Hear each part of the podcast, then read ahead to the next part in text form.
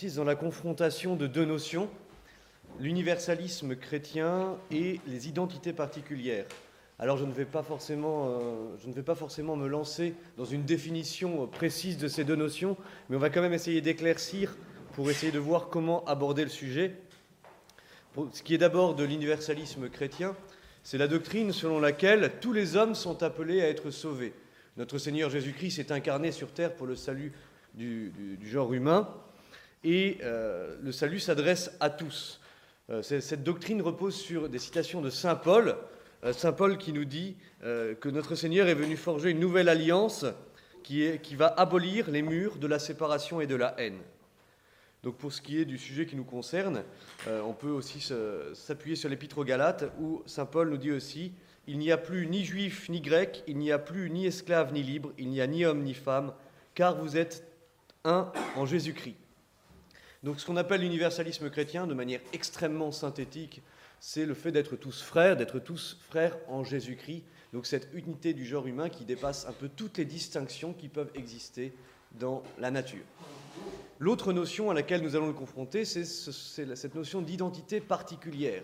Et déjà, de prime abord, vous comprenez qu'il va y avoir une opposition, puisque nous venons de parler d'un universel et nous allons confronter un particulier. Et est-ce que ces deux notions peuvent coexister? Voilà le, sujet. Alors, l'identité particulière, on, va parler évidemment d'identité politique, c'est un concept qui est quand même assez délicat à définir et Julien Angela vous euh, sera, à mon avis, bien meilleur que moi dans ce domaine. Euh, pour être également synthétique quant à l'identité, c'est donc le, fait, le caractère de deux ou plusieurs personnes qui sont identiques. Et dans le domaine politique, c'est un sentiment d'appartenance, d'identification à un espace déterminé par référence à un mode de vie, des valeurs communes, une histoire commune, une langue commune. Donc cette identité, elle peut être régionale, elle peut être nationale, elle peut être encore plus locale et peut-être aujourd'hui même européenne.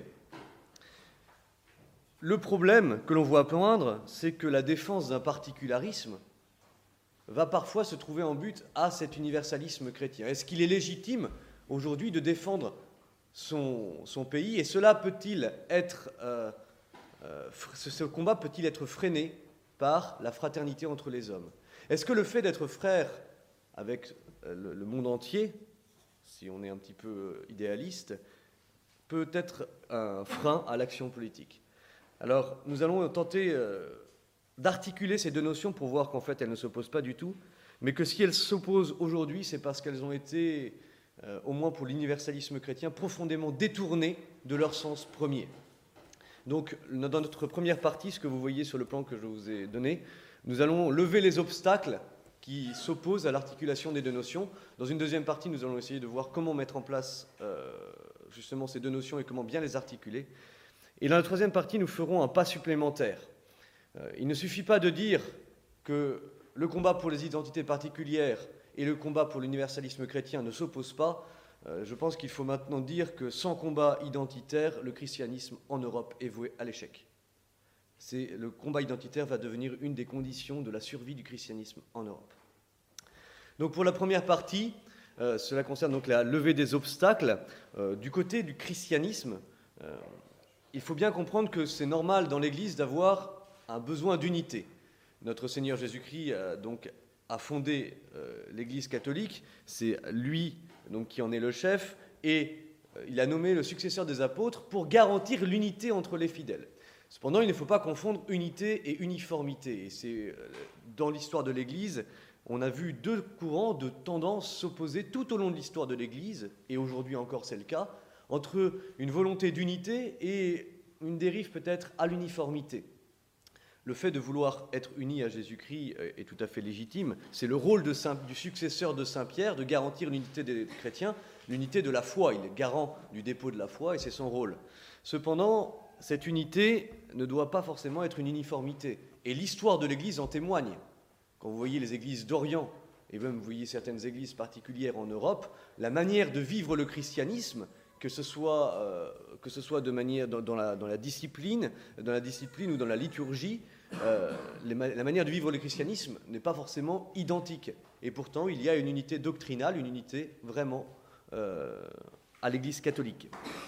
Ces deux courants, on en a vu, se sont opposés entre unité et uniformité, avec parfois des tensions. Le, moment du Concile de Trente a été une véritable volonté d'uniformisation de tout l'Occident chrétien de la part des institutions romaines, et cela n'a pas été particulièrement bien vécu en France, où l'Église gallicane à l'époque n'a pas vraiment vu d'un bon oeil cette espèce de colonialisme romain qui voulait uniformiser complètement euh, la doctrine euh, en, faisant, un petit peu fi de tout le passé euh, propre à la France.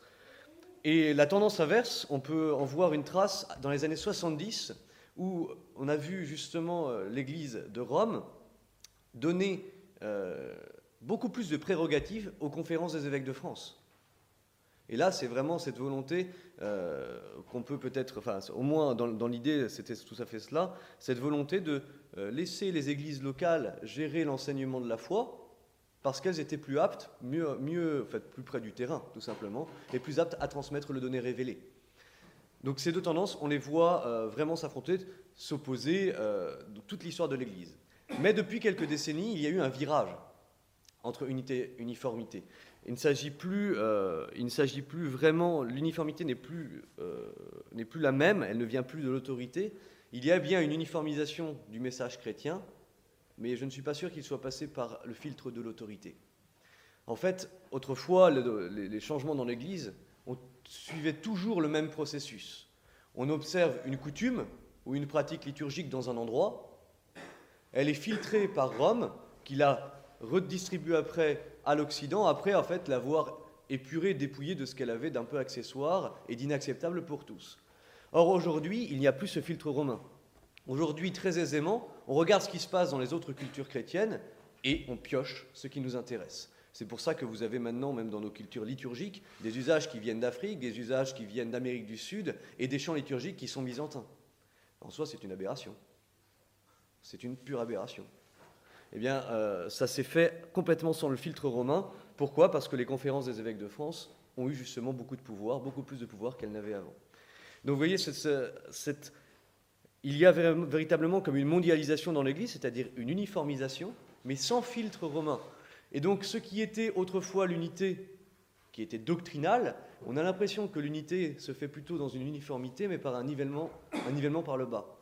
C'est-à-dire que les catholiques se ressemblent, tout, le monde vit le catholicisme de la même manière, mais le catholicisme est un peu déformé et cette unité devient un petit peu un vernis. On ira un petit peu plus en profondeur après. Le problème, hein, il faut bien le voir, cela vient du principe d'unité.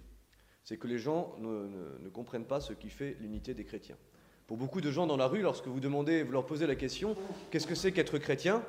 Bah, Les cathos, c'est ceux qui vont à la messe le dimanche, c'est ceux qui font telle chose, c'est ceux qui font... Ils vous définissent donc évidemment le christianisme ou le catholicisme par le faire, par l'agir et non pas par l'être. Il faut bien rappeler que être chrétien aujourd'hui, c'est connaître et aimer Jésus-Christ, et on a tout dit. Et malheureusement, les gens sont extrêmement euh, superficiels et donc bah, conçoivent l'unité des chrétiens, c'est-à-dire ce qui les lie entre eux, vis-à-vis -vis uniquement de ressemblances matérielles. Donc les chrétiens, c'est ceux qui font tout ça. C'est une unité très extérieur. Et ils n'ont pas compris ce qu'était le principe d'unité. C'est comme si vous voyiez un frère et sa sœur, et vous disiez, ils sont frères et sœurs parce qu'ils se ressemblent. Ben non. Ils sont frères et sœurs. Certes, il y a une unité, c'est sûr qu'il y a un air de famille.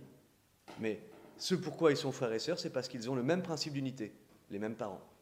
Eh bien, nous, notre principe d'unité, ce qui fait que nous sommes frères, c'est notre adhésion à Jésus-Christ. Donc, nous sommes frères dans la mesure où nous sommes unis personnellement, chacun d'entre nous, à notre Seigneur Jésus-Christ. Donc le véritable universalisme chrétien, il est là. C'est une unité de foi en notre Seigneur Jésus-Christ, une adhésion à sa personne.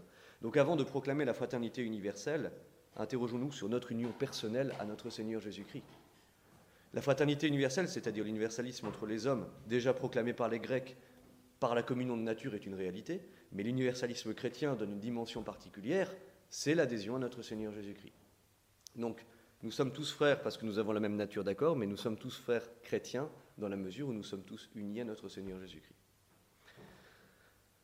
Alors pour euh, autre obstacle, euh, c'est malheureusement que l'on voit beaucoup aussi dans certains courants, euh, politiques, c'est la, négation pure et simple de l'universalisme chrétien.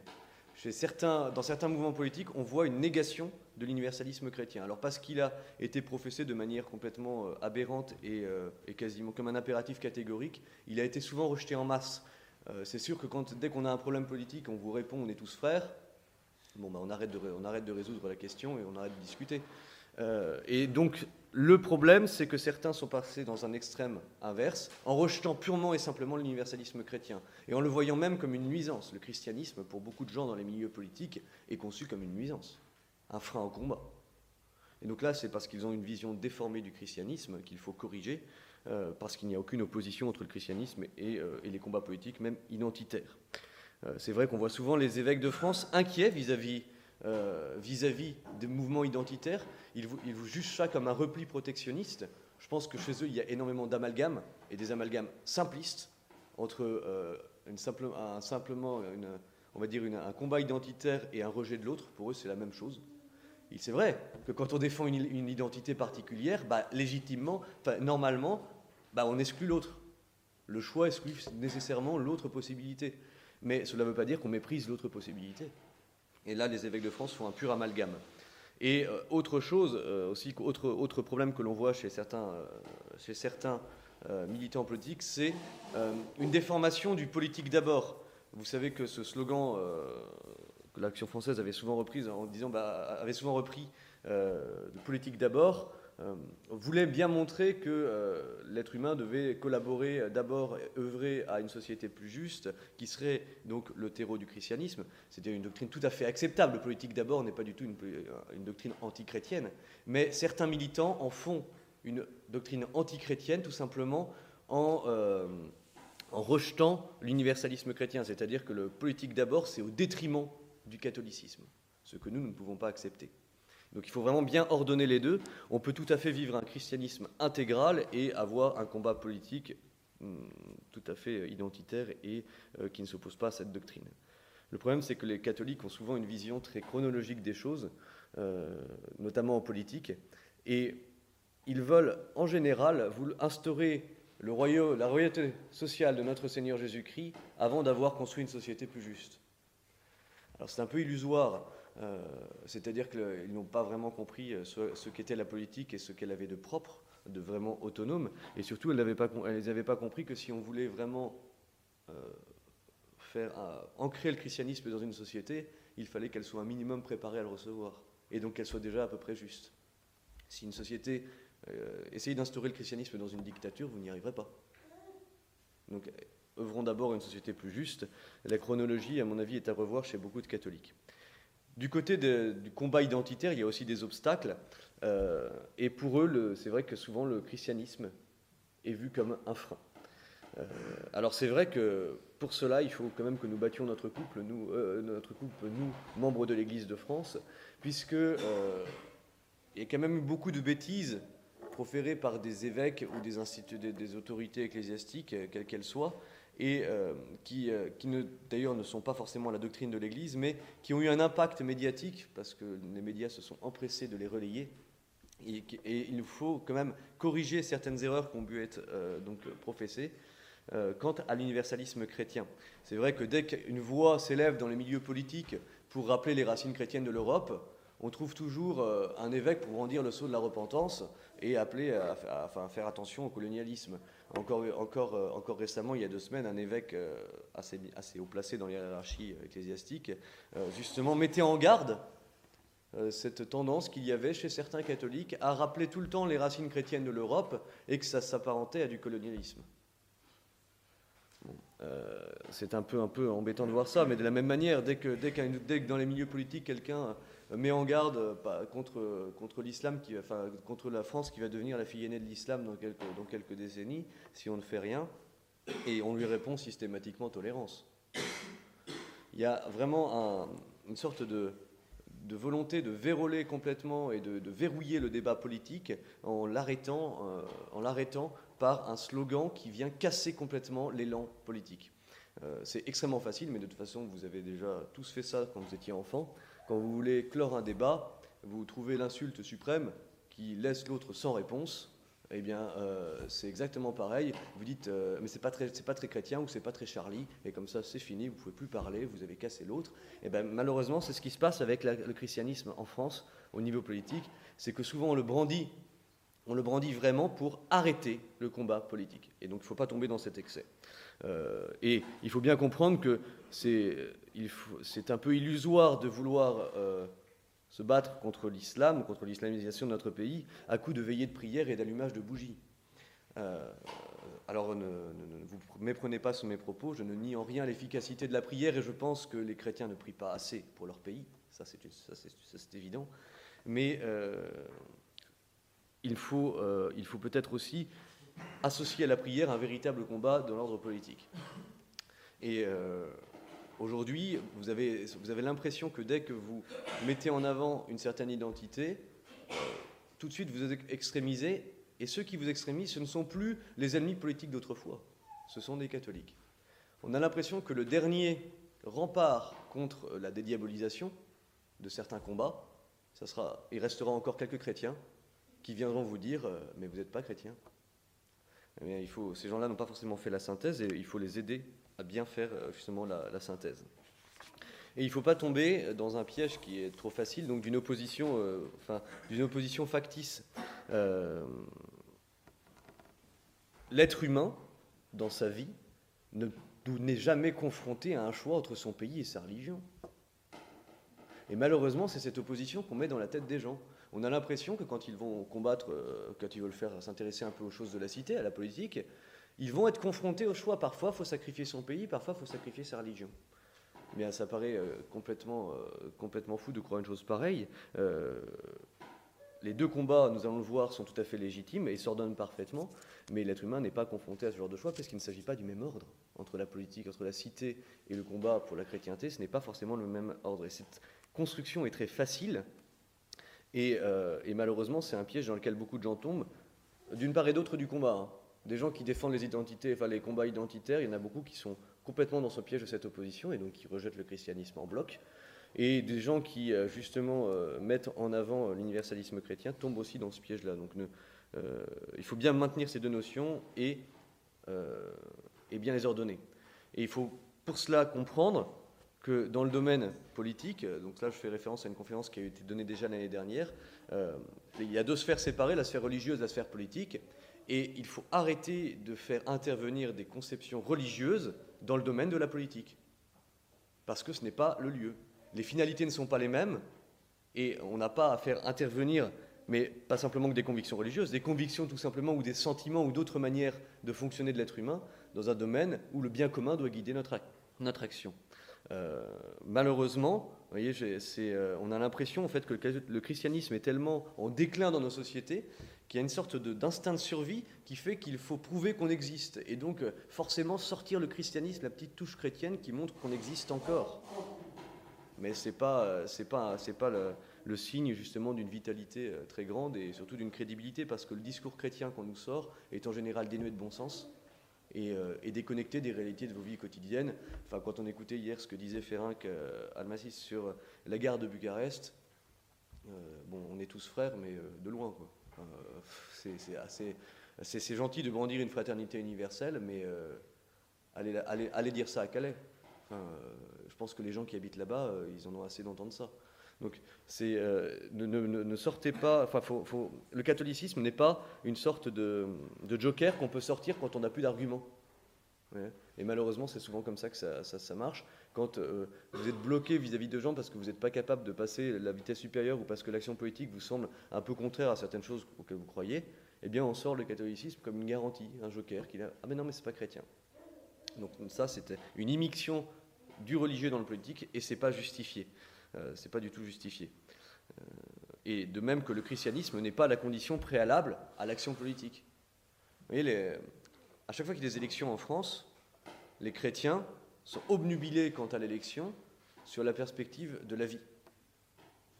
Alors c'est un combat qui est très important pour nous, mais euh, c'est un combat, combat d'ordre politique et non pas un combat religieux. Hein, le combat pour la vie, il ne faut pas l'oublier. Et ce n'est pas non plus la seule question de la politique. Quand on considère le bien commun, il n'y a pas uniquement les êtres humains qui ne sont pas encore là, c'est-à-dire l'avortement, ou ceux qui vont mourir, l'euthanasie entre les deux, il y a un peu des êtres humains dont il faut s'occuper. Et malheureusement, les chrétiens, on, a l'impression que quand ils vont voter, ils s'occupent de ceux qui ne sont pas encore là et de ceux qui vont mourir. Ben non, il y a tous les autres aussi et ils ont le droit de manger. Donc, euh, faire attention à ne pas euh, justement faire intervenir euh, de, concepts qui ne sont étrangers à la politique. Je prends un autre exemple, celui de la peine de mort. La peine de mort, bon, je ne sais pas en France si on faisait un sondage ce qu'il en serait, mais sans, être pour ou contre, ce n'est pas la question à chaque fois, imaginez, à chaque fois qu'il y a un, crime odieux qui est commis contre un enfant, euh, on peut penser à la pédophilie, l'opinion publique, à chaque fois, est pour la peine de mort. Mais ce n'est pas une manière de raisonner en politique. La peine de mort, c'est une question politique qui doit être mesurée euh, justement vis-à-vis du bien commun. Et je ne vois pas de quel droit on fait rentrer des sentiments dans ce débat. Parce qu'évidemment, face à la souffrance, on a tous envie de réagir de manière extrêmement violente. Mais est-ce que c'est vraiment euh, justement un signe d'équilibre? La société ne peut pas être, la justice d'une société ne peut pas reposer uniquement sur des sentiments. Donc, euh, ne pas faire intervenir de conceptions qui sont extérieurement politiques dans ces questions-là. C'est un peu, et le religieux n'a pas, plus le droit d'entrer dans le monde politique que, euh, qu'une autre valeur. Le religieux influence la politique et surtout en est l'aboutissement, puisqu'une société plus juste sera, sera le terreau fertile du christianisme. Hein. Vous savez, s'il y a il n'y a, pas du tout de, a pas, a pas de secret. Si le christianisme a connu une telle expansion, c'est qu'il s'est marié avec des institutions politiques, et c'est la seule religion qui est capable de se marier avec des institutions politiques. L'islam ne se marie pas, les domine. Le, catholicisme, lui, et le christianisme respectent les institutions politiques, se marient avec elles pour pouvoir se répandre. Eh bien, euh, euh, ce n'est pas en faisant intervenir de manière intempestive le catholicisme et le christianisme dans la politique qu'on arrivera à christianiser la société.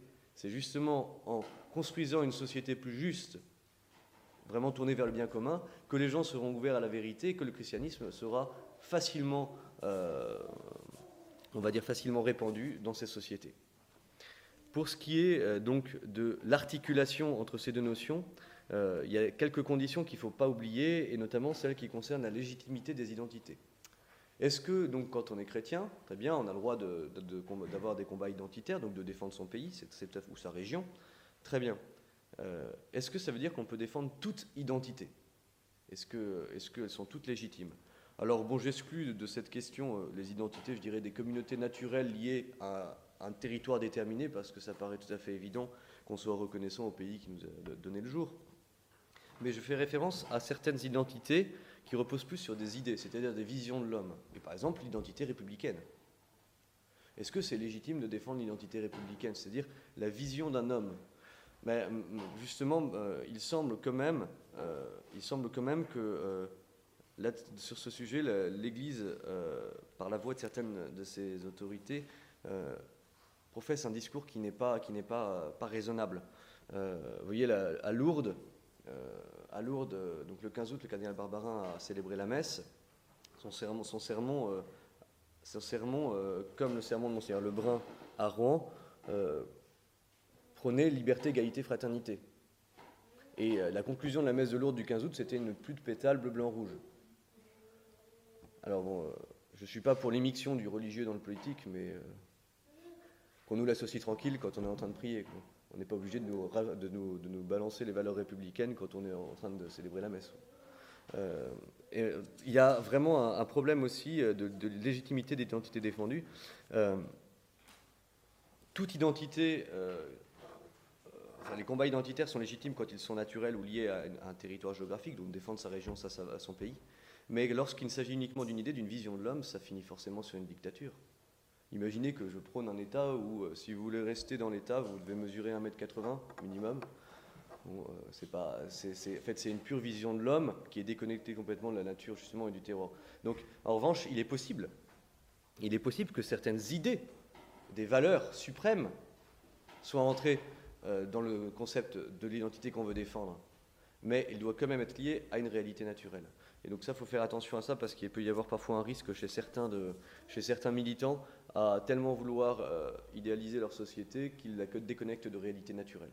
Donc euh, ne pas tomber dans un excès euh, qui peut être aussi nocif. Pour ce qui est aussi de, enfin, les identités, de toute façon, les combats identitaires sont mesurés, comme toute chose en politique, par le bien commun. Et c'est le bien commun, leur adéquation au bien commun, qui garantit leur moralité. De la même manière qu'individuellement, vos actions sont mesurées par l'amour, par la charité, politiquement, les actions sont mesurées par le bien commun. Et pour ce qui est du combat identitaire, c'est la même chose. Euh, là, où, là où je mets un bémol, c'est sur ce que j'appellerais certaines identités passées, parce que euh, que vous voyez la, France, euh, la France, c'est la France, euh, c'est un, pays qui qui a dans son histoire à marier plusieurs, euh, plusieurs identités. Justement, le christianisme est arrivé après un paganisme qui, lui était antécédent et il l'a supplanté tout en acceptant certains éléments. Est-ce que c'est légitime dans ce cas-là, lorsqu'on est en, France, de dire bah oui, mais moi je défends non pas les racines chrétiennes de la France, mais les racines païennes bah, C'était là avant, c'est plus ancien. Alors, euh, il faut faire attention parce que déjà, les influences ne sont pas toutes les mêmes et n'ont pas toutes la même importance. Oui, c'est pour ça que quand on parle de racisme euh, islamique de l'Europe, c'est, euh, je pense que parce qu'on on considère bien que c'est proportionnellement, c'est l'influence de l'islam par, rapport au christianisme est vraiment minime. Mais en France, l'influence du paganisme, c'est pareil parce que déjà, il n'y avait pas de France à l'époque du paganisme. Et justement, que la constitution de la France a eu lieu vraiment au moment où le christianisme a triomphé. Donc, il euh, faut faire attention à ne pas trop isoler certains éléments culturels parce qu'on trouve ça sympathique d'aller euh, d'aller sous les dolmens ou, euh, ou d'aller s'amuser avec des druides. c'est pas, on n'a pas non plus à piocher, enfin à piocher dans l'histoire justement. Il faut accepter le christianisme qui a supplanté le paganisme? Le véritable christianisme, c'est pas c'est pas un christianisme qui a éradiqué ce qui se passait avant, mais qui en a pris quelques éléments, qui a construit euh, souvent ces églises à des lieux qui étaient déjà sacralisés, c'est-à-dire sur des temples paléliens, parce que c'était des lieux où les habitants avaient l'habitude de, venir se recueillir. Et on a su tout à fait garder une sacralité naturelle qui est, qui est en fait, c'est là qu'on voit que le paganisme était en quelque sorte une préparation au christianisme. Les éléments de vérité du paganisme anticipaient la vérité du christianisme. Donc ne pas isoler euh, trop facilement certains éléments euh, justement dans les identités. Il faut en plus accepter la réciprocité entre euh, universalisme et particularisme. Euh, ne tombez donc jamais dans cette sclérose de l'opposition, euh, parce que il faut accepter ces deux entités. et le, problème, c'est qu'on fait souvent, on agit, on pense l'universalisme chrétien un peu comme l'universalisme républicain. alors là, je renvoie à la conférence que l'abbé Tanoir devait donner. L'universalisme chrétien n'a rien à voir avec l'universalisme républicain, puisque notre universalisme nous repose sur la nature, sur l'unité naturelle entre les hommes. L'universalisme républicain, lui, c'est un pur donné, c'est une, une, donnée positive qui est imposée par les hommes et qui en plus nie les distinctions naturelles. Euh, vous savez que les, républicains avaient cette horreur de la dualité, mais, à un point où, euh, à un point, euh, enfin, il y avait vraiment une véritable répugnance à ce qui était multiple. Et rappelez-vous ce que, Robespierre disait lorsqu'en 1793 il a fait exécuter euh, tous les Girondins uniques. les, révolutionnaires avaient une profonde répugnance pour tout ce qui était multiple, et c'est ça leur universalisme républicain, c'est imposer de manière forcée et justement colonialiste une idéologie Là où nous, notre universalisme repose sur une réalité constatable dans la nature. On n'a pas du tout la même, conception de l'universel. Et il faut vraiment accepter que l'être humain ait un rapport à l'universel et au particulier. C'est là où beaucoup de gens font des, erreurs. L'être humain, euh, il ne naît pas de manière abstraite, euh, nulle part, euh, sans lieu. Il est, nécessairement incarné à un moment, dans un lieu donné. Il naît dans une certaine ville, dans un certain pays. Et ça, l'incarnation, le côté euh, ancré de l'être humain, il est nécessairement concret et local. Donc ça, c'est le combat, c'est la légitimation justement des combats identitaires qui vient de là, enfin ça vient de, là, c'est que l'être humain doit être reconnaissant à la terre qu'il a portée. Euh, et ça, c'est le, le, côté concret de l'être humain. Mais l'être humain a aussi une âme immortelle. Et le chrétien, lui, a un sauveur, Jésus-Christ. Donc il a aussi un lien à l'universel et il y a réellement des liens avec les autres êtres humains. Mais il faut bien tenir les deux et euh, il y a un équilibre à tenir entre les deux qui n'est pas forcément facile euh, dans notre société. Euh, mais il ne faut pas tomber dans l'un des excès, c'est-à-dire dans, la mondialisation qui veut déraciner l'homme et donc le couper de ses racines, mais ne pas tomber non plus, non plus dans, un excès inverse qui serait pas forcément plus reluisant. il faut trouver cet équilibre, et justement, l'universalisme chrétien doit être vécu et non pas doit être, ne doit pas être imposé. J'expliquerai ça après, mais euh, malheureusement, la manière dont il est souvent affirmé par les autorités dans l'Église, ou par même certains, hommes politiques qui se disent chrétiens, euh, la manière dont il est affirmé est tellement déconnecté de la réalité vécue qu'il en est complètement, euh, enfin, pas du tout crédible. Pour ce qui est maintenant de la modalité donc, des mises en œuvre de l'articulation, il faut bien comprendre donc, euh, et là je vais faire référence euh, nécessairement aux deux sphères politiques et religieuses, la spécificité des combats. L'être humain sur Terre doit se battre, il ne faut pas être euh, pessimiste, mais c'est la réalité. Le combat, il est d'abord individuel, c'est le combat spirituel, le combat pour votre sanctification, que tous, bah, et moi aussi, nous devons mener. Le combat, il est également politique, c'est-à-dire que nous devons œuvrer au bien commun, et la politique est une lutte puisqu'elle met en confrontation des forces. Donc il y a vraiment un combat. Et il faut bien comprendre que le combat pour votre sanctification, il est individuel. C'est-à-dire que bah, je ne peux pas devenir ça à votre place. Je veux bien vous aider, mais euh, tôt ou tard, il va falloir vous prendre en main. Pour ce qui est du combat politique, il ne sera pas individuel, puisque chaque être humain doit euh, œuvrer à la même société, enfin les êtres humains qui vivent ensemble. Et donc, la responsabilité des actes ne sera pas la même. Quand vous allez arriver au ciel, pour ce qui est de votre sanctification, le bon Dieu vous dit bah, on sera jugé sur l'amour, bah, il, voilà, il regardera ce qui s'est passé dans votre vie. Mais il ne vous deviendra pas responsable euh, de l'état de la France. Enfin, pas uniquement, il dira peut-être que tu aurais pu faire telle chose, mais vous ne serez jamais seul responsable. Et c'est pour ça que le critère qui juge de la bonté des actes en politique, ça ne peut pas être la charité individuelle. C'est le bien commun. Vous ne pouvez pas utiliser la, charité individuelle euh, pour juger un acte euh, qui, justement, dont la responsabilité est multiple. Euh, et, donc il faut vraiment faire attention à ces critères de moralité de nos actions parce que trop souvent, notamment dans cette question des migrants, on nous met en avant une charité. Ah, bah, pas, oui, mais c'est pas très charitable. Bah, est-ce que la charité est réellement légitime à intervenir dans ce débat?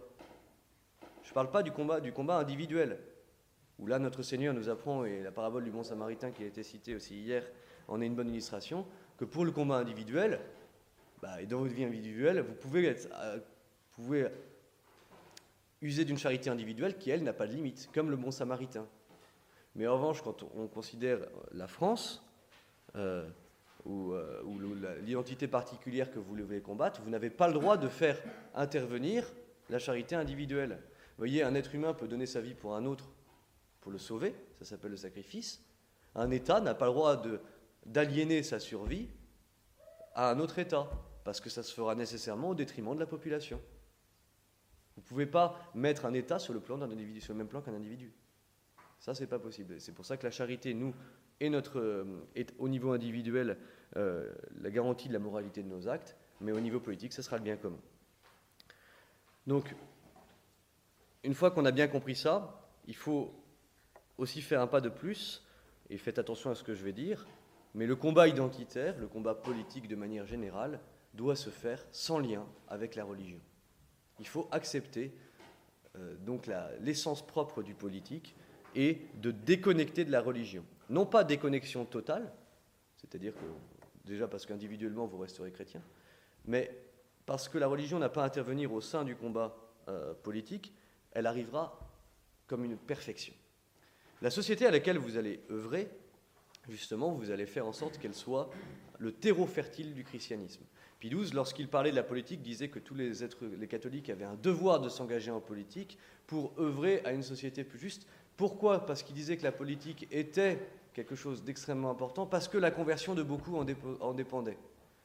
Il expliquait justement bien que euh, la conversion de beaucoup en dépendait. C'est-à-dire qu'il a, Pie n'a jamais dit qu'il fallait faire une théocratie ou une religion d'État, où tout le monde soit catholique. Il ne s'agit pas de ça. Justement, la conversion de beaucoup en dépend. Si vous avez fait une société juste et vous avez fait une bonne politique, vous aurez fait euh, le premier pas pour la conversion de beaucoup. Et ça, c'est assez facile à comprendre. Si la société est équilibrée, s'il y a déjà une certaine justice sociale, euh, les gens vont œuvrer vers le, vers, le, vers le bien et seront tournés vers le vrai, et le christianisme n'aura aucun souci à se marier avec cette société. Il sera très facile de le répandre après. Et c'est pour ça que lorsqu'on dit qu'il faut être capable de, mener des combats sans lien avec la religion, non pas sans lien total, mais où la religion n'intervient pas directement euh, dans le combat. Donc ça, c'est très important à comprendre, et même si malheureusement ça fait, ça fait frémir beaucoup de chrétiens quand ils entendent ça, bah, c'est la réalité. Euh, parce que si vous faites intervenir des conceptions religieuses dès que vous commencez le combat politique, vous allez voir, ça finira forcément par une inaction totale. On entendait souvent euh, dans les églises, euh, depuis 1905, on ne fait pas de politique dans les églises, c'est tout à fait vrai, mais on ne fait pas de religion politique. Le slogan est tout à fait valable. Ce sont des domaines propres. Vous voyez, si on veut travailler à l'expansion du christianisme, il y a deux choses qui, qui aident l'expansion du christianisme. Il y a l'apostolat, et ça c'est le propre du clergé, et il y a la politique. Et ça c'est l'apostolat des laïcs. L'apostolat des laïcs, c'est la politique. C'est-à-dire de travailler à la société qui soit le plus propice à recevoir le christianisme et l'apostolat des prêtres. Donc n'allez pas chercher des formes d'apostolat différentes, elle est là, votre forme d'apostolat. Travaillez à nous faciliter notre travail à nous. Et c'est pas. Alors, euh, ce n'est pas. Il faut pas non plus se fourvoyer dans des combats qui ne sont pas les nôtres. Mais malheureusement, on a délaissé ce combat-là. Est-ce que, euh, travailler, enfin, travailler une société euh, plus juste, où chacun d'entre nous, selon nos qualités, nos talents, nous pouvons apporter quelque chose. c'est rare de voir des autorités dans l'Église dire ça à leurs fidèles. Et pourtant, c'est une nécessité. Et le nombre de fois où, euh, lorsqu'on a on abordait les thèmes politiques, euh, on a vu des ecclésiastiques dire bah, c'est sale, il ne faut pas s'en mêler, ce milieu est pourri, ce qui est vrai. Mais euh, si ce milieu est pourri, c'est aussi parce qu'on a, complètement laissé le terrain libre. Et si vous continuez à dire bah, c'est pourri, c'est sale, bah, ça ne va pas s'arranger. Donc, chacun d'entre nous, nous avons des talents que nous devons mettre au service du bien commun pour œuvrer à une société juste. Et, euh, il faut prendre pour cela les places qui sont proportionnées à nos talents. Nous avons tous quelque chose à apporter. Et parfois, et là, bon, ça, ça, demandera, je pense, euh, donc ça, les autres conférences le feront, une explicitation de la manière de militer. On en a discuté avec certains d'entre vous. Mais euh, il y a des milliards de manières de militer. Mais ce qui est sûr, c'est qu'aujourd'hui, les catholiques ne militent pas beaucoup. Et ils se ils sont suffisamment contents d'avoir leur messe le dimanche, leur catéchisme pour leurs enfants, parfois leurs écoles, leurs contrats. Euh, ils disent bah, c'est bon, j'ai fait mon devoir, j'ai éduqué mes enfants euh, chrétiennement. Très bien. Et pour la société C'est-à-dire pour les autres hommes qui ne sont pas chrétiens, qu'est-ce que tu fais?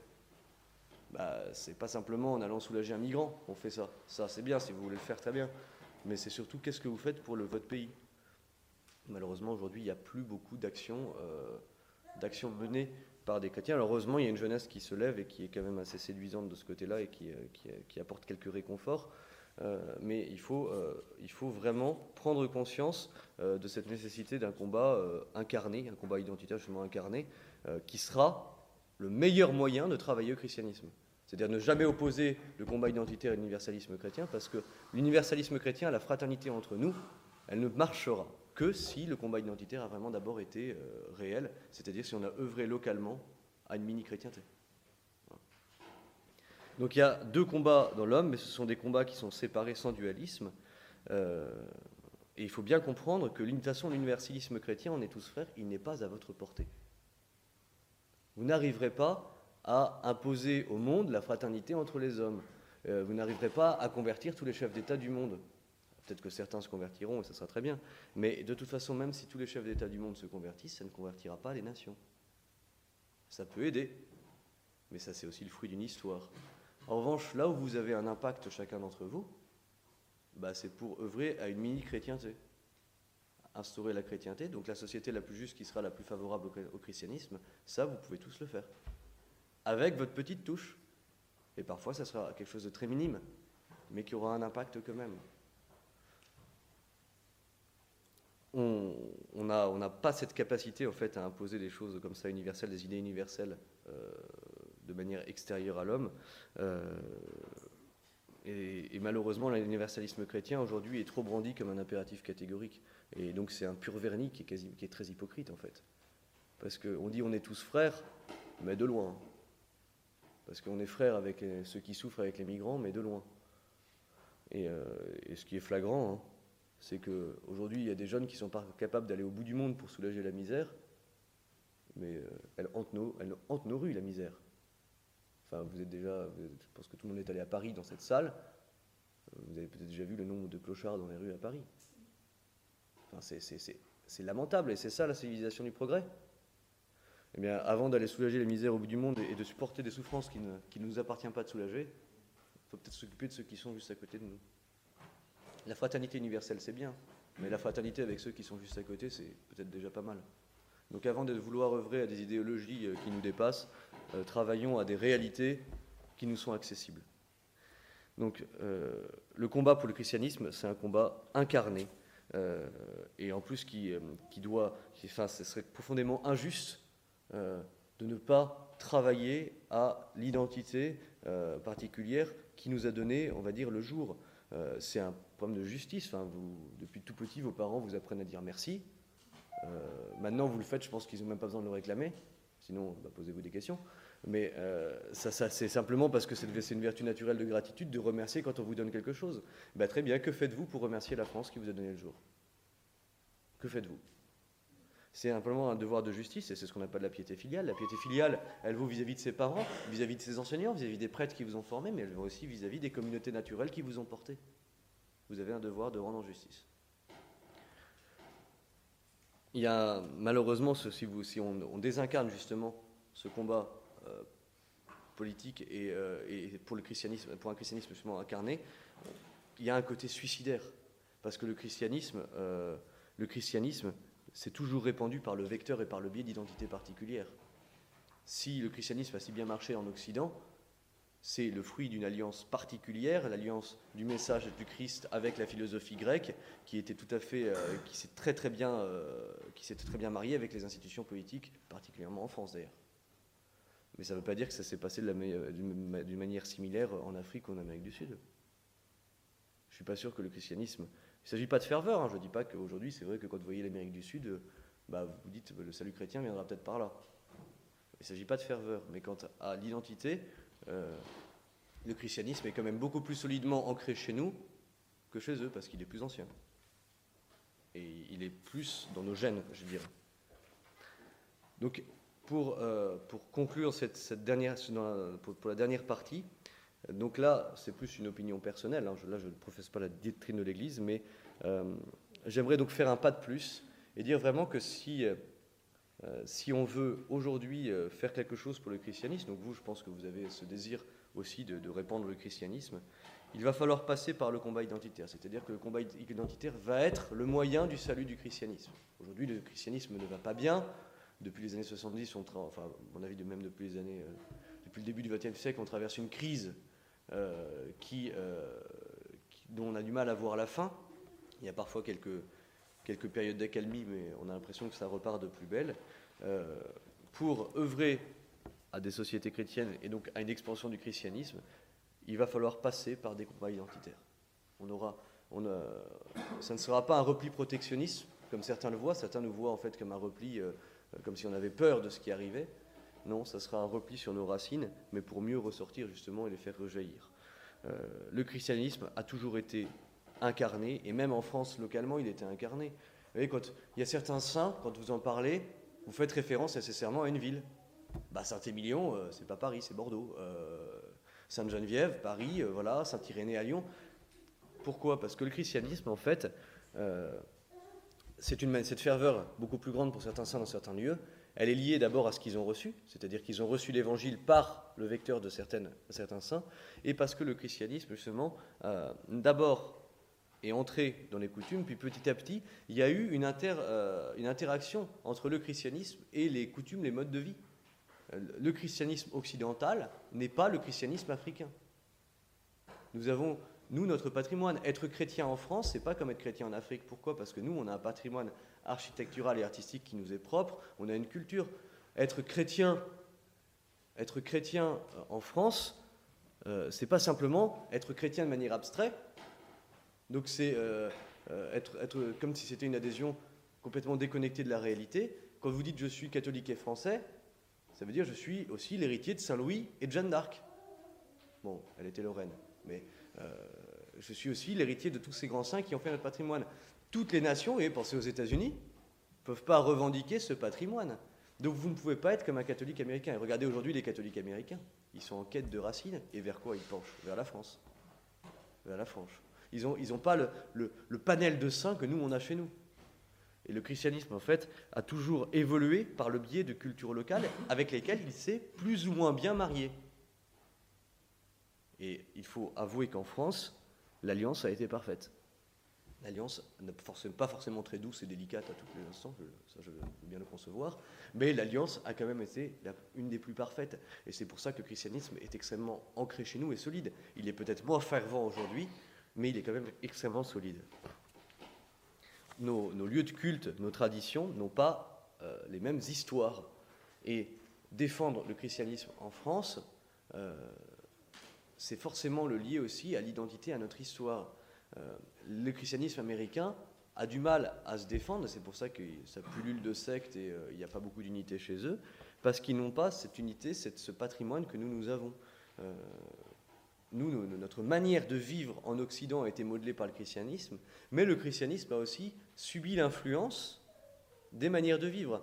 Ça ne veut pas dire qu'on a transigé avec la vérité, mais il y a nécessairement certaines adaptations. Vous voyez, bah, aujourd'hui, encore aujourd'hui en Occident, nous, euh, le, nous, chrétiens, on doit vivre dans une société qui est postmoderne, vérolée par le capitalisme, et où les moyens de communication ont profondément bouleversé tous les, rapports humains. Je ne suis pas sûr que le chrétien des Philippines ou le chrétien qui est papou dans sa pampa euh, vive une réalité similaire à la nôtre. Et ça serait une folie de vouloir imposer notre christianisme occidental à des gens pour qui il n'évoquera rien du tout. Donc il y a un lien très profond avec le patrimoine, l'identité, l'histoire du pays, entre le christianisme. C'est extrêmement profond. Et euh, en France, c'est à mon avis encore plus particulier. Donc il faut, on a eu une première conférence, une conférence sur l'homme abstrait, vous voyez, cet homme coupé de toute racine et qui serait une sorte de, de, pura natura, euh, version naturaliste. Euh, il faut, il faut pas du tout voir le catholicisme comme quelque chose d'abstrait. Et malheureusement, quand on vous brandit, on est tous frères, on fait fi de toutes nos traditions. Moi, je me veux bien dire on est tous frères, mais moi, je suis frère comme je suis. C'est comme McDonald's, on vient comme on est.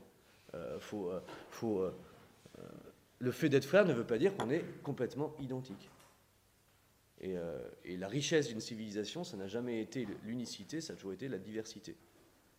Saint Benoît XVI aimait à rappeler, quand il parlait des églises locales, que euh, l'Église catholique n'était pas une fédération d'églises, c'est pas un agrégat d'églises indépendantes. Non, chaque Église locale réalise l'unique Église du Christ, mais euh, à sa manière, à sa manière.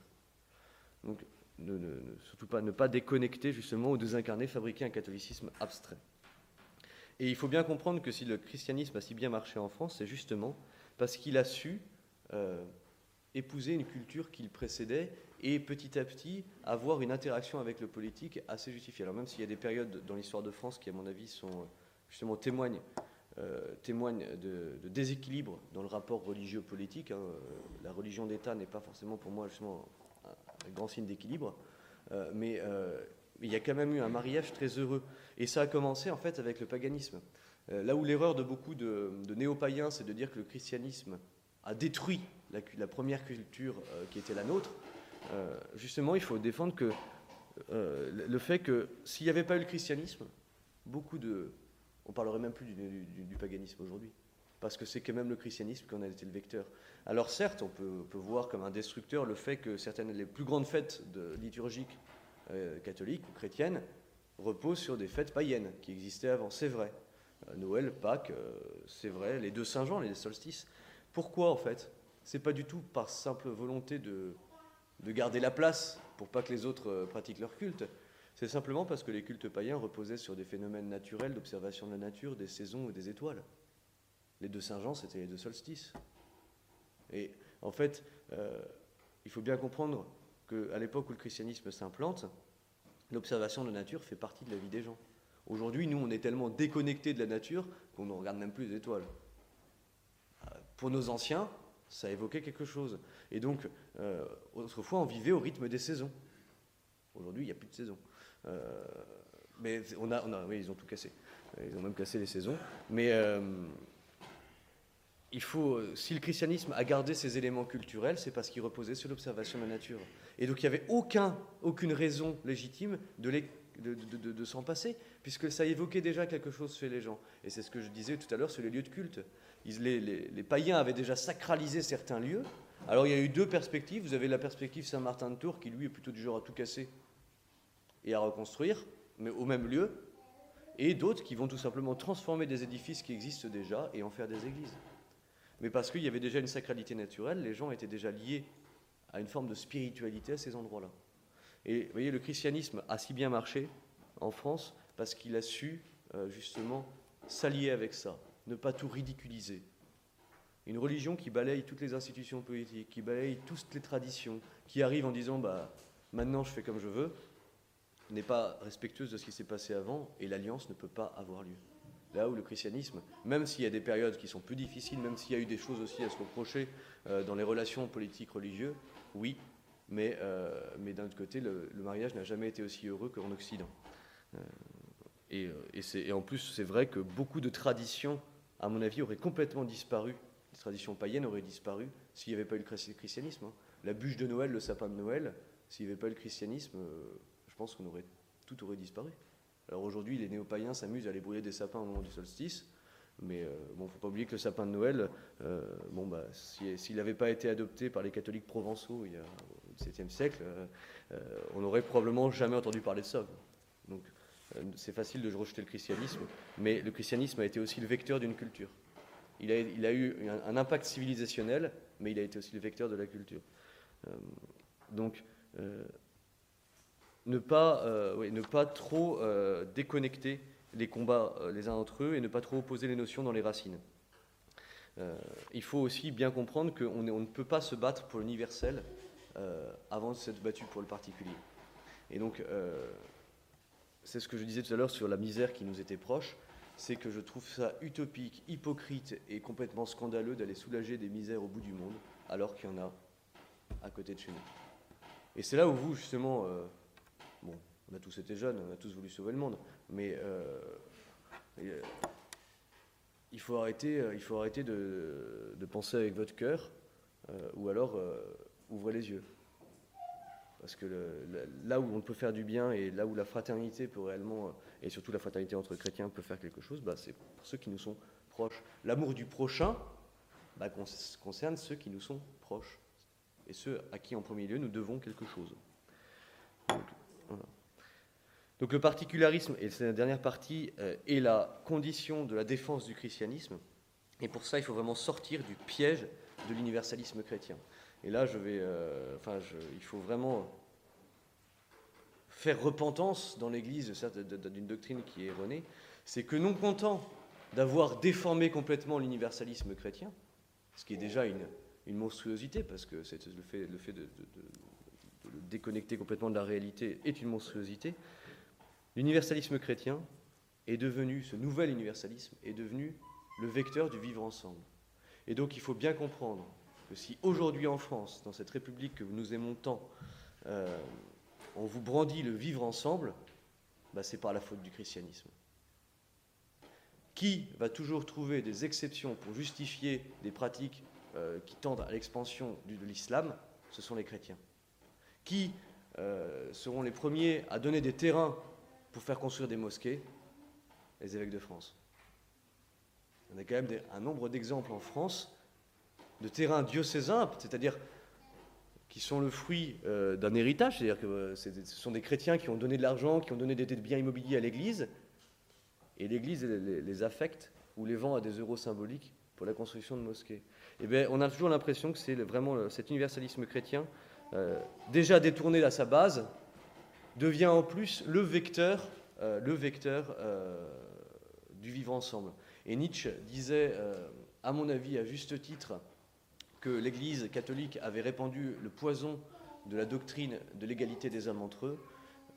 eh bien, il n'a pas tort. il n'a pas tort en partie. C'est-à-dire qu'on fait de l'universalisme chrétien un pur égalitarisme. On a l'impression que dans le fait d'être tous frères, ce qu'on met en avant, c'est l'égalitarisme. Or, la doctrine chrétienne, ce n'est pas que ça. Oui, il y a un égalitarisme à défendre. Nous sommes, et encore, c'est même pas tout à fait juste, égaux devant Dieu. Oui. Nous sommes, et encore, nous ne sommes pas tous, dis, ce n'est pas, pas tout à fait vrai, parce que nous ne sommes pas strictement égaux devant Dieu, dans la mesure où le bon Dieu aime certains d'entre nous plus que les autres, puisqu'ils ont plus la charité que les autres en eux. Donc le bon Dieu les aime plus. Il aime plus la Sainte Vierge Marie que vous. Bon, bah, c'est comme ça. Euh, donc nous sommes, oui, il y a un égalitarisme chrétien qui est vrai, parce que nous avons une âme immortelle, nous avons été sauvés par notre Seigneur Jésus-Christ. Mais il y a aussi, et c'est un constat qu'il faut faire, une inégalité généralisée et universelle. Et ça, dès la création. Même le péché originel, euh, le péché originel n'a pas introduit cela. Le péché originel a introduit le désordre, mais pas la société hiérarchisée. Il y avait un ordre dès le péché originel dans la création. Et euh, il y a des inégalités. Et si l'égalitarisme fait que nous devons, dans nos sociétés, donner un minimum de droits communs à tous les hommes, l'inégalité générale fait que nous n'avons pas tous les mêmes devoirs vis-à-vis de la société. Et donc, ceux qui font de l'universalisme chrétien uniquement euh, de l'égalitarisme bah, fabriquent une société justement qui nie complètement les particularismes et donc qui nie toute réalité de la nature on ne peut pas du tout euh, voir ça. Euh, enfin, c'est un véritable piège que cet universalisme chrétien, hein, et, et, qui fait toujours intervenir souvent, enfin, oui, des, bons sentiments. il faut, il faut vraiment en sortir. Hein. c'est, je, parlais tout à l'heure du fait de donner sa vie pour quelqu'un, ce qui individuellement est tout à fait faisable. Un pays ne peut pas le faire, mais c'est pareil. Si un pays prend une roquette sur la figure, il ne va pas tendre l'autre joue. Il va répondre. C'est une aberration. Euh, euh, euh, c'est ce qu'on disait autrefois, dans certains régiments, quand on apprenait à tirer aux soldats, on disait, on disait aux soldats tire juste et vise sans haine. Bah, c'est ça. Pour son pays, il faut être prêt à tirer, mais on ne veut pas le mal de celui qui est en face, on veut le bien de notre pays, donc on tire sans haine parce qu'on est chrétien. Bah, c'est l'universalisme chrétien, justement, la fraternité, peut passer aussi par des combats et qui amènent. des, on peut être chrétien et soldat en France. Et ben, quand on est soldat, on peut être amené à tuer des gens. Et pourtant, on est chrétien. Et ça peut être même des chrétiens en face. Je pense que dans, la guerre, dans les guerres qui ont, qui ont déchiré l'Europe au début du XXe siècle, bah de, part et d'autre, il y avait des chrétiens qui étaient des chrétiens convaincus. Ils, pensaient tous les deux, moi, les deux probablement se battre pour leur pays. Mais, euh, on ne peut pas. Euh, on accepter, on peut pas opposer ces notions-là. Mais individuellement, par rapport à l'islam, le chrétien doit chercher individuellement à convertir les musulmans. Et ça, euh, vous avez tous le même devoir. Mais, mais ce qui individuellement vaut ne veut pas dire qu'au niveau politique, ce qu'on doit chercher, c'est justement une conversion.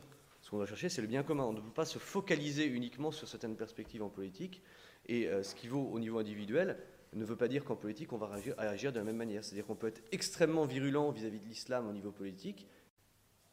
Aujourd'hui, le catholicisme est en recul, il est en déclin, à part dans certains pays justement du tiers-monde où il est euh, très vivace.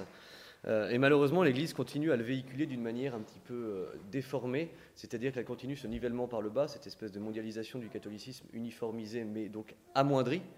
Euh, il faut euh, justement pas concevoir le christianisme comme un simple sceau qui vient valider une, conduite altruiste. C'est pas un vernis le christianisme. C'est pas un sceau. L'universalisme chrétien est trop souvent un vernis, quelque chose qu'on plaque sur les hommes, mais qui n'est pas ancré. Justement, euh, ce n'est pas comme ça que le christianisme s'est implanté, ce n'est pas comme ça qu'il s'est répandu, ce n'est pas comme ça qu'il a survécu.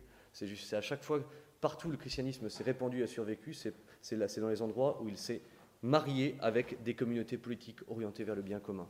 Et en France, c'est donc la rencontre, voyez, la rencontre du christianisme avec le message de la philosophie grecque.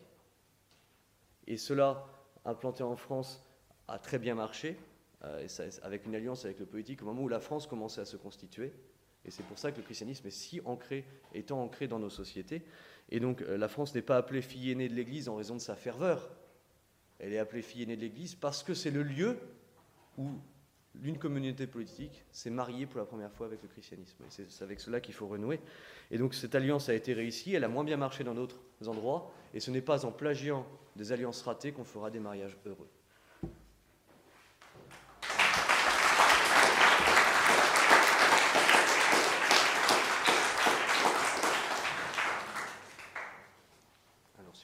Je ne sais pas si on a le temps.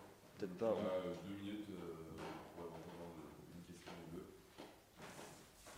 Euh, oui, dans la question, c'est un vous avez, euh, vous avez dit que justement le prélude à la conversion de- d'un peuple, ce serait- enfin, la conversion de la France, ce serait donc la réussite de l'action politique. Mm. Alors, quand il me semble que euh, sans une conversion au moins partielle de, de la France, justement, enfin, la réussite euh, d'une bonne action politique euh, est vouée à l'échec, justement. Maintenant, les hommes peuvent vouloir le bien commun. Il y a des gens qui ne sont pas chrétiens, qui ne sont pas catholiques et qui sont des gens très bien et qui peuvent œuvrer à une société politique juste. Justement, la politique s'occupe du bien commun, sans différenciation de religion. Même quand le catholicisme était religion d'État en France, bah, il y avait d'autres religions sur le territoire. Et on peut ne pas être chrétien et œuvrer au bien commun. Alors oui, il faut. euh, c'est sûr que France, on a bien vu que si la société a si bien fonctionné, c'est parce qu'il y avait aussi des chrétiens dans la société qui agissaient. Mais euh, nous, nous sommes chrétiens, nous voulons agir, mais nous pouvons aussi travailler avec des gens qui ne le sont pas qui veulent agir dans le même sens que nous. Donc, euh, ce sont des phénomènes qui, qui- Il y a des interdépendances, effectivement. Oui, il y aura des conversions, mais de toute façon, vous le voyez dans les milieux politiques, tous les gens qui œuvrent au bien commun, quand on voit les, catholiques travailler et œuvrer au bien commun, ils convertissent énormément de gens. Beaucoup de jeunes qui s'intéressent à la cité voient en fait que dans le christianisme n'est pas du tout une opposition, mais que les gens qui sont chrétiens et qui veulent travailler la cité sont plutôt assez, assez sympas et, séduisants quant à leur catholicisme. Là où, euh, en général, le catholicisme séduit et son message politique peut faire fuir, parfois, mais les militants chrétiens en politique, eux, sont de véritables apôtres. Euh,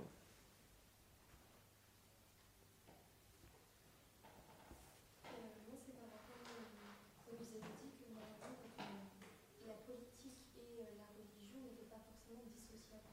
Sauf que je prends un exemple très personnel. Enfin, j'ai des, de la famille dans l'armée qui sont officiers et qui sont partis euh, combattre dans d'autres pays. Et là, pour eux, la question, il y a la question de est-ce que c'est vraiment utile à notre pays? Et ils se sont posé pas mal de questions aussi par rapport à justement leur croyance, leur religion. Et il y a de temps en temps, euh, je, je suis pas, je comprends pas quand vous que c'est pas dissociable parce a où ils se retrouvent dans des situations où ils sont obligés de faire un choix. Oui, mais donc là, on le- ce choix, il est au niveau individuel. Et, euh, et, et ça, la croyance euh, individuelle, justement, euh, ça, le choix ne peut être que personnel. En revanche, si on considère l'armée en elle-même, pour le coup, il s'agit d'une question d'ordre politique, et la légitimité d'un combat, euh, par exemple au Moyen-Orient, bah oui, ça c'est une véritable question politique. Mais euh, je ne saisis pas bien en fait le, problème avec, le, religieux. Comment qu'on fasse, reformuler votre question?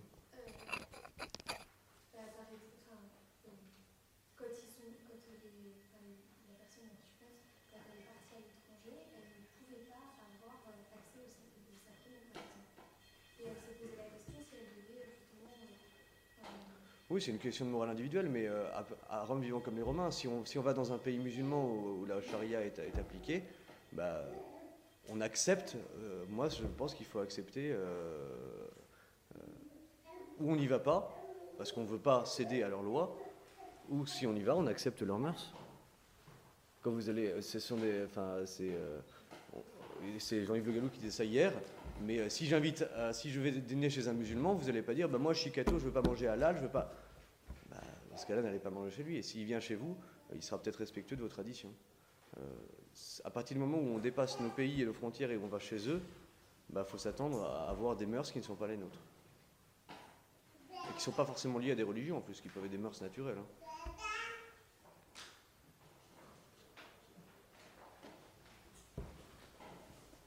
On va finir par là.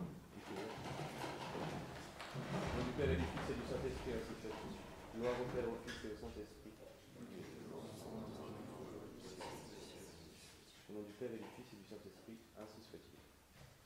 Euh, L'autre conférence commence dans 5 minutes. On va essayer de tenir un peu notre planning. Donc, d'une vision de l'homme, ça finit forcément sur une dictature. Imaginez que je prône un État où, euh, si vous voulez rester dans l'État, vous devez mesurer 1m80 minimum. Euh, c'est pas, en fait, c'est une pure vision de l'homme qui est déconnectée complètement de la nature justement et du terroir. Donc, en revanche, il est possible, il est possible que certaines idées, des valeurs suprêmes, soient entrées euh, dans le concept de l'identité qu'on veut défendre. Mais il doit quand même être lié à une réalité naturelle. Et donc ça, il faut faire attention à ça parce qu'il peut y avoir parfois un risque chez certains, de, chez certains militants à tellement vouloir euh, idéaliser leur société qu'ils la déconnectent de réalité naturelle. Donc euh, ne pas tomber dans un excès euh, qui peut être aussi nocif. Pour ce qui est aussi de, Enfin, les identités, de toute façon, les combats identitaires sont mesurés, comme toute chose en politique, par le bien commun. Et c'est le bien commun, leur adéquation au bien commun, qui garantit leur moralité. De la même manière qu'individuellement, vos actions sont mesurées par l'amour, par la charité, politiquement, les actions sont mesurées par le bien commun. Et pour ce qui est du combat identitaire, c'est la même chose. Euh, là, où, là où je mets un bémol, c'est sur ce que j'appellerais certaines identités passées. Parce que, euh, est-ce que vous voyez, la, France, euh, la France, c'est, la France, c'est un, pays qui, est, qui a dans son histoire à marier plusieurs, plusieurs identités. Justement, le christianisme est arrivé après un paganisme qui lui était antécédent et, euh, l'a supplanté tout en acceptant certains éléments. Euh, est-ce que c'est légitime dans ce cas-là, lorsqu'on est en, France, de dire bah oui, mais moi je défends non pas les racines chrétiennes de la France, mais les racines païennes bah, C'était là avant, c'est plus ancien. Alors euh, il faut faire attention parce que déjà les influences ne sont pas toutes les mêmes et n'ont pas toutes la même importance. Oui, c'est pour ça que quand on parle de racisme islamique de l'Europe, c'est, je pense que parce qu'on on considère bien que c'est proportionnellement, c'est l'influence de l'islam par, rapport au christianisme est vraiment minime. Mais en France, euh, l'influence du paganisme, c'est pareil, parce que déjà, il n'y avait pas de France à l'époque du paganisme. Et justement, que la constitution de la France a eu lieu vraiment au moment où le christianisme a triomphé. Donc, il euh, faut faire attention à ne pas trop isoler certains éléments culturels parce qu'on trouve ça sympathique d'aller euh, d'aller sous les dolmens ou, ou d'aller s'amuser avec des druides. c'est pas on n'a pas non plus à piocher, Enfin, à piocher dans l'histoire, justement. Il faut accepter le christianisme qui a supplanté le paganisme. Le véritable christianisme, ce n'est pas, pas un christianisme qui a éradiqué ce qui se passait avant, mais qui en a pris quelques éléments, qui a construit euh, souvent ses églises sur à des lieux qui étaient déjà sacralisés, c'est-à-dire sur des temples paléliens, parce que c'était des lieux où les habitants avaient l'habitude de, venir se recueillir. Et on a su tout à fait garder une sacralité naturelle qui est, qui est en fait, c'est là qu'on voit que le paganisme était en quelque sorte une préparation au christianisme.